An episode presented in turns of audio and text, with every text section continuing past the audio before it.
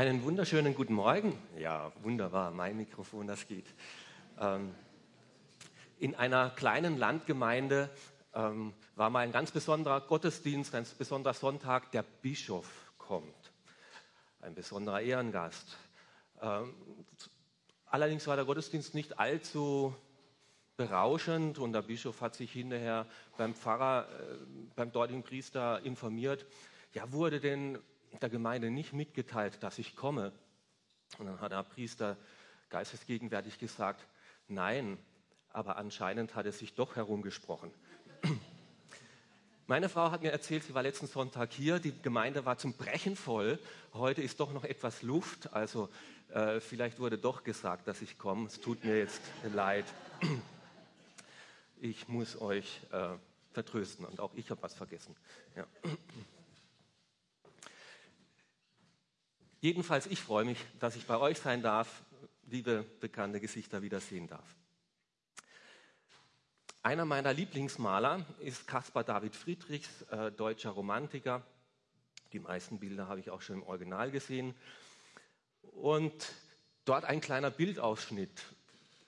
Das ist eigentlich ein relativ großes Bild, aber vielleicht könnt ihr es nicht so sehen. Was seht ihr dort? Eine Winterlandschaft, ein Felsen, dann sieht man da eine Krücke, und wenn man genau hinschaut, dann ist dort auch noch ein Mann, der, wo es nicht geht, der da halt einfach da am Felsen lehnt und sitzt. Und wenn man noch genauer hinschaut, ja, was macht er da jetzt? Ist er dort, um sein Leben vielleicht ein Ende zu machen, einfach nur auszurasten? Das ist aber nicht das ganze Bild, sondern wenn man jetzt ein bisschen weiter schaut, oh, okay, er betet anscheinend. Er sitzt kniend dort vor einem Kreuz, Holzkreuz, äh, wo Jesus eben hängt. Und anscheinend kommt er mit seiner Not zu Jesus und dass die Bäume dahinter sind, alles grün ist, äh, zeigt einfach, dass er darin seine Hoffnung hat, dass Jesus ihm hilft in seiner Not und er auf Jesus die Hoffnung setzt. Wenn man jetzt aber das ganze Bild eigentlich sieht, dann wird es nochmal interessanter. Das macht nämlich deutlich, da hinten die Kirche im Nebel, man sieht nur die Silhouetten, dass er eben seine Hoffnung eben in Jesus Christus setzt und nicht in die Kirche geht und nicht in die Religiosität und nicht in der Kirche seine äh, Zukunft und seine Hoffnung sieht, sondern im persönlichen Gebet und die Ansprache an seinen Herrn Jesus. Ich befürchte, uns könnte es, wenn ich jetzt gleich den Bibeltext lese, genauso gehen, dass wir zuerst nur so ein kleines Bildausschnitt haben und sehen, ah, und denken, das wäre der Text. Und ich möchte versuchen, euch zu helfen, das größere Bild dann zu finden und zu erkennen. Wir lesen heute im Epheserbrief, äh, im Kolosserbrief in Kapitel 3, Kolosser Kapitel 3, die Verse 12 bis 15. Geschwister, ihr seid von Gott erwählt und ihr gehört zu seinem heiligen Volk. Ihr seid von Gott geliebt. Darum kleidet euch in tiefes Mitgefühl, in Freundlichkeit, Bescheidenheit, Rücksichtnahme und Geduld. Geht nachsichtig miteinander um und vergebt einander, wenn einer dem anderen etwas vorzuwerfen hat. Genauso wie der Herr euch vergeben hat, sollt ihr einander vergeben. Vor allem aber kleidet euch mit der Liebe. Sie ist das Band, das euch zu einem vollkommenen Einheit zusammenschweißt.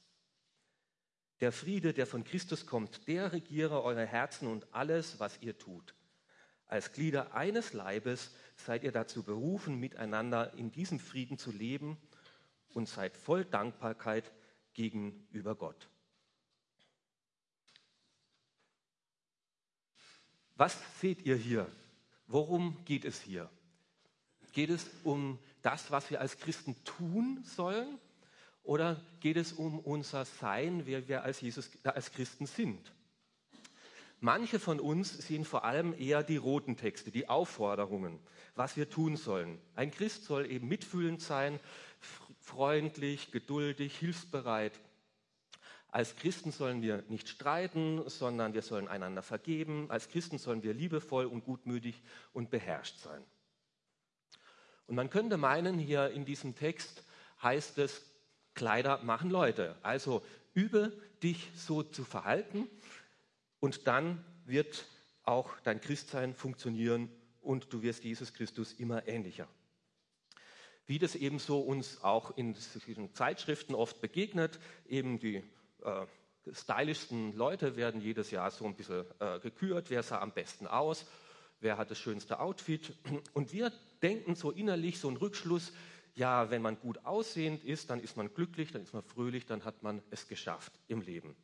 Und irgendwie denken wir auch so, wenn wir als Christen schaffen, uns ordentlich zu benehmen, uns diese Eigenschaften anzueignen, wenn wir freundlich, hilfsbereit, gut, äh, geduldig und vergebungsbereit sind, dann haben wir den Rückschluss, ja, dann sind wir gute Christen, dann gelingt es uns im Glauben, dann ist Jesus mit uns zufrieden und ich kann auch mit mir zufrieden sein.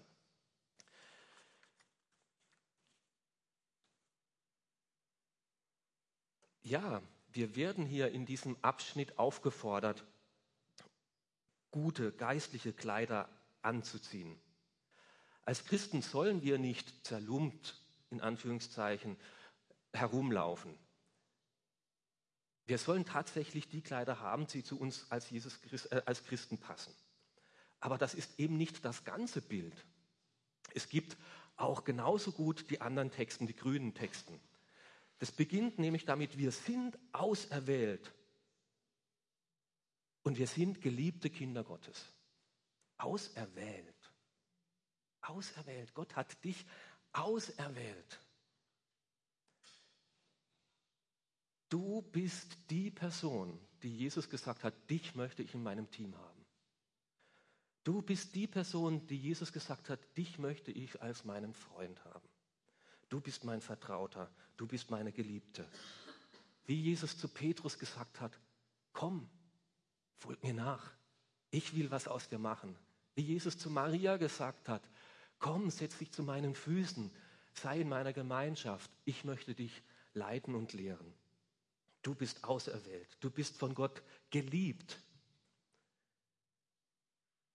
Dir ist unendlich viel vergeben worden. Du hast Frieden mit Gott.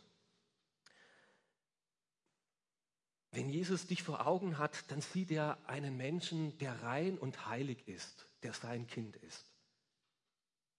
Du hast allen Grund, dankbar zu sein.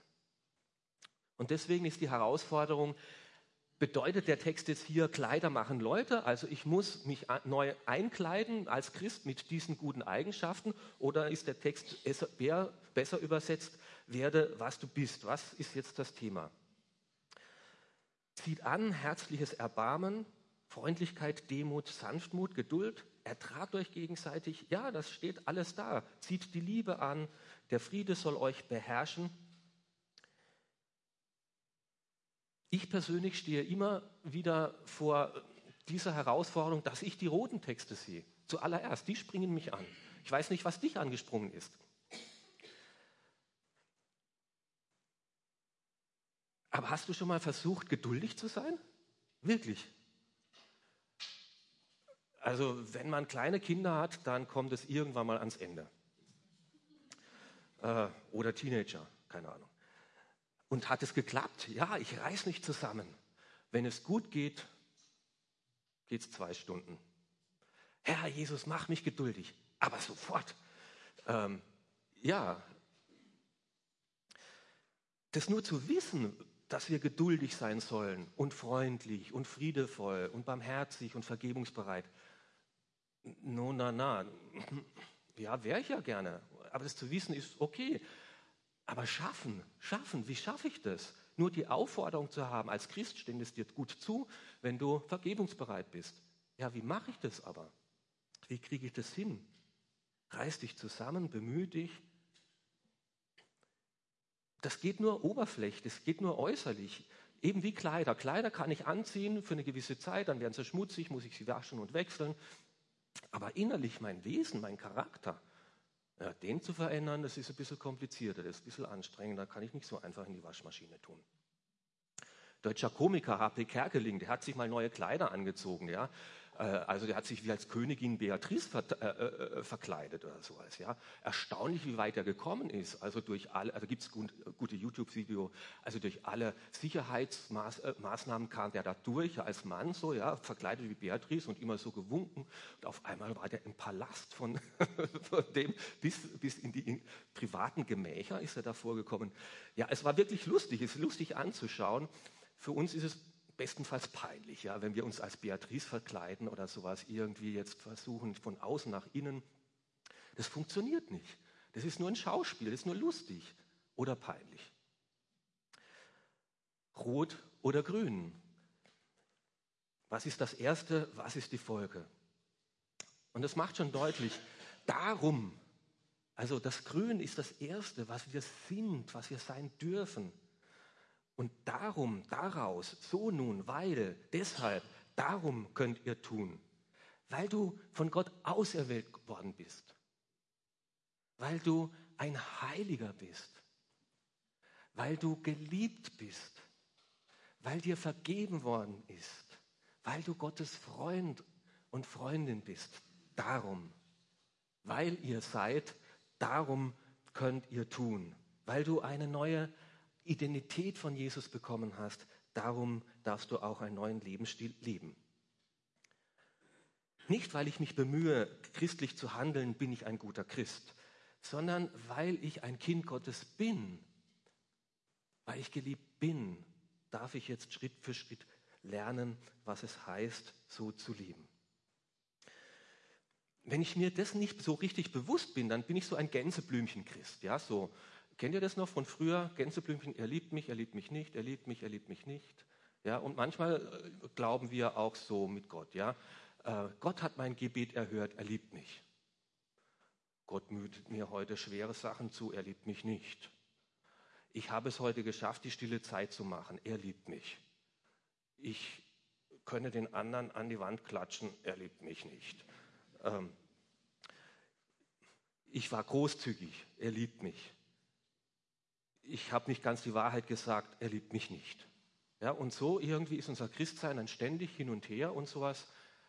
Ah, das ist nicht reife Liebe. Ja? Also wenn ich das bei meiner Frau jedes Mal machen würde, sie liebt mich, sie liebt mich. Hm, okay, als Zwölfjähriger darf man das noch, aber nicht mehr in meinem Alter. Wir müssen ein festeres Fund, äh, wir haben ein festes Fundament, ja wie ein Baum nicht selber die Früchte hervorbringen muss und sagt, ja, heute möchte ich einen Apfel produzieren äh, und jetzt bemühe ich mich mal. Ein, nein, da muss die Wurzel, da muss die Grundlage stimmen und dieses neue Fundament, dass ich in Jesus Christus verwurzelt bin, dass er mein Herr und Heiland ist, dass ich darin meinen Grund habe, das, daraus wächst alles. Lass es mich vielleicht an dieser kleinen Grafik deutlich zu machen. Manchmal meinen wir eben so, das wäre Christsein. Ein Christ tut diese Dinge freundlich, barmherzig, gutmütig, vergebungsbereit, friedvoll, äh, rücksichtsvoll und so weiter. Wer immer sich strebend bemüht, dem wird es am Ende wohl gelingen. Ist ein Zitat von Goethe, aber nicht aus der Bibel. Und wir denken manchmal, eben das wäre es, aber das ist Religion. Das ist Religion. Religion sagt, du musst tun, um einen gnädigen Gott zu bekommen. Gott erwartet von dir, hat einen gewissen Katalog und wenn du das versuchst wenigstens zu tun und sagen wir mal über die Hälfte bist, dann hast du vielleicht am Ende bei Gott gute Karten. Ja, es gibt diese Aufforderung in der Bibel. Das gehört zum Christsein dazu. Aber es ist eben nicht das ganze Bild. Es ist nicht falsch. Wir sollen tun, wir dürfen tun, wir sollen unser Leben bewusst gestalten. Und wir sollen Menschen sein, denen man auch glaubt, dass sie Christen sind. Aber das ist eben nicht das ganze Bild, sondern es ist Folgen, es sind Auswirkungen. Warum ist das so? Wir dürfen die Verse davor lesen, oder im Vers 12 haben wir das schon gelesen, weil ihr von Gott auserwählt seid, weil ihr heilig seid, weil ihr Geliebte seid. Darum das Problem ist nur, dass das, was wir sind, diese Linie macht es deutlich, das ist nicht sichtbar. Das ist noch verborgen. Das ist im Himmel bei Gott.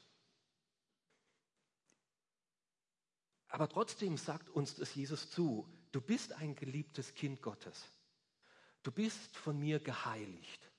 Du bist von mir angenommen, dir ist vergeben.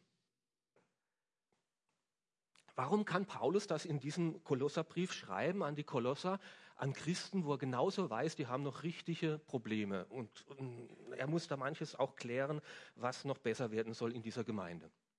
Weil er sagt, da ist was vorausgegangen. Und wenn wir den Kolosserbrief als Ganzes lesen, dann lesen wir davor, da ihr nun mit Jesus Christus gestorben seid. Als du zum Glauben kamst, da wurdest du mit Jesus einig. Da hast du ihm dein Leben gegeben und ihr habt das letzte Woche gesehen bei der Taufe. Ich mache mich mit Jesus Christus einig. Mein altes Leben, meine Sünde soll mit ihm sterben. Und Jesus ist auferstanden. Jesus ist lebendig geworden und jetzt habe ich ein neues Leben mit Jesus Christus, da ihr nun mit Jesus Christus auferstanden seid. Kapitel 3, Vers 1. Aber Jesus ist in den Himmel aufgefahren und wir sehen jetzt Jesus nicht sichtbar unter uns. Und so sagt Paulus, so ist auch dieses neue Leben noch verborgen, wie Jesus verborgen ist im Himmel. Das, ihr seid Gottes Kinder, nur ist es noch verborgen, genauso wie Jesus der Herr und König des ganzen Universums ist. Nur ist es noch verborgen. Aber es wird die Zeit kommen, wenn Jesus Christus offenbar werden wird, wenn er mit seinen Herrschern kommen wird auf diese Welt, dann wird es sichtbar werden, was Jesus jetzt schon ist. Und wenn Jesus wiederkommen wird, dann wird sichtbar werden, was du jetzt schon bist. Ein Kind Gottes, geheiligt, geliebt, vergeben, von ihm angenommen von ihm gewollt, in seine Arme aufgenommen, sein Kind. Christsein beginnt eben nicht mit dieser Wachstumslinie, wo ich mich bemühe, besser mein Leben in den Griff zu bekommen, sondern Christsein beginnt, indem ich mich glaubend an Jesus Christus hinwende und sage, ja, ich krieg's eben nicht hin. Und ich habe es noch so oft versucht, großzügig und barmherzig und geduldig zu sein. Ich krieg's nicht hin. Und deswegen komme ich zu dir, Jesus. Bitte nimm das weg. Gib, vergib du mir. Und dann sagt Gott in mich, äh, zu mir, ja, ich nehme dich an, ich nehme dich auf. Und dann kommt der Heilige Geist in mein Leben und sagt, ich bin jetzt als neue Kraft in deinem Leben. Und das ist die Realität, das ist das ganze Bild. Unsichtbar, aber Realität. Und weil es unsichtbar ist, was wir sind durch die Taufe, durch den Glauben, deswegen verlieren wir das oft so aus dem Augen. Deswegen sehen wir oft nur das. Und ich müsste mich jetzt redlich bemühen. Aber das ist nur ein Ausschnitt. Der ist wahr, aber es ist viel, viel mehr. Der an Jesus Christus glaubt, wer sein Leben ihm anvertraut hat, der hat dies angenommen. Der ist von Jesus angenommen, von Jesus eingenommen der hat diese Kraft bekommen. Der ist mit ihm gestorben, der ist mit ihm auferstanden, der ist jetzt schon bei Gott im Himmel. Und alles, was wir hier tun, das ist nur noch Nachvollziehen dessen, was er in unser Leben bereits geschenkt hat. Darum werde, was du bist. Du darfst Gottes Kind sein wie das Paulus sagt, Geschwister, ihr seid von Gott erwählt, einzigartig ausgewählt. Ihr gehört zu seinem heiligen Volk. Ihr seid Gottes geliebte Kinder. Und deswegen heißt es ja auch Christ sein und nicht Christ tun. Also wir sagen ja nicht, ja, was bist du? Ja, ich bin Christ. Ich bin. Ich, nein, ich tue nicht Christ. Ich bin Christ, ich Christ sein.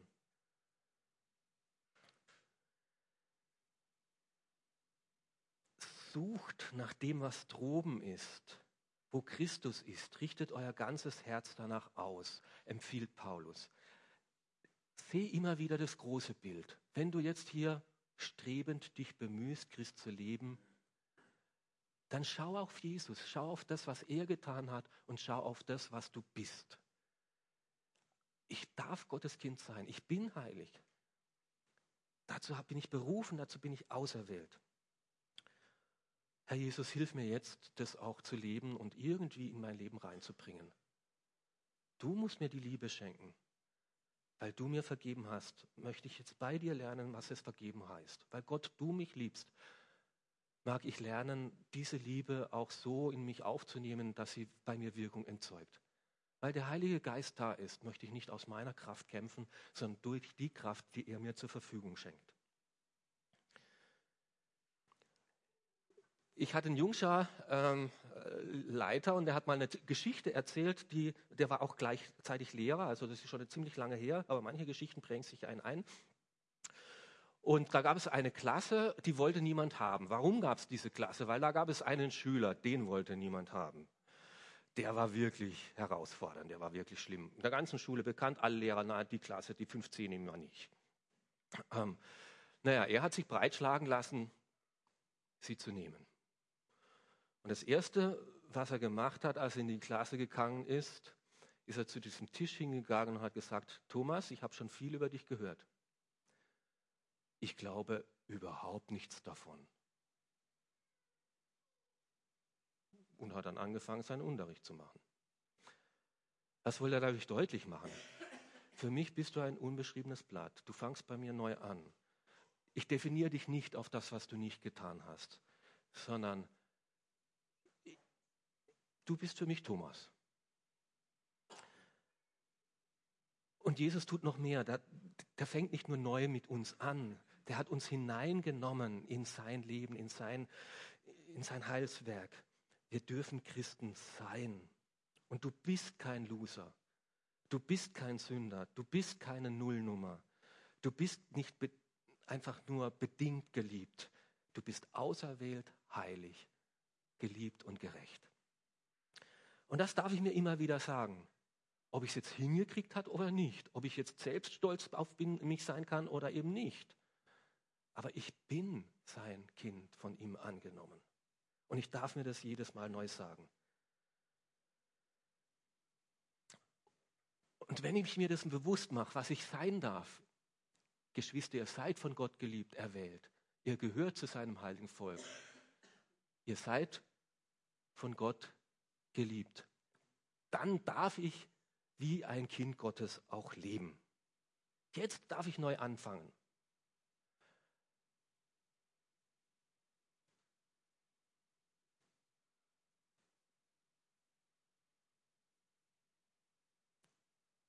Also ich kenne das. Schwierige Leute. Ja. Und man denkt, am liebsten wird meine Hand dort ins Gesicht. Oder schwierige Kinder. Ähm, am liebsten würde ich die an die Wand tackern. Äh, oder ja, äh, eine anspruchsvolle Frau. Ich könnte davonlaufen. Ähm, und ich kenne diese Situation, wo ich sage, ich könnte aufgeben. Ich würde aufgeben. Äh, ich will nicht mehr, ich kann nicht mehr. Die Welt soll mir egal sein. Aber das ist genau das, wo ich dann zu Jesus komme und sage, Jesus, ich krieg's nicht hin. Ich habe es versucht. Ich habe es echt versucht, mit dem anderen klarzukommen. Mit mir klarzukommen. Ich krieg's nicht hin. Bitte Jesus, komm in mein Leben, vergib mir. Nimm's weg.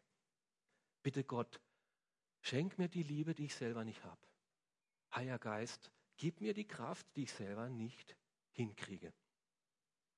Und dann sagen kann, danke Jesus, dass du mir vergibst. Danke Gott, dass du mich liebst. Danke Heiliger Geist, dass du dich nicht vertschüsst hast, sondern dass du da geblieben bist.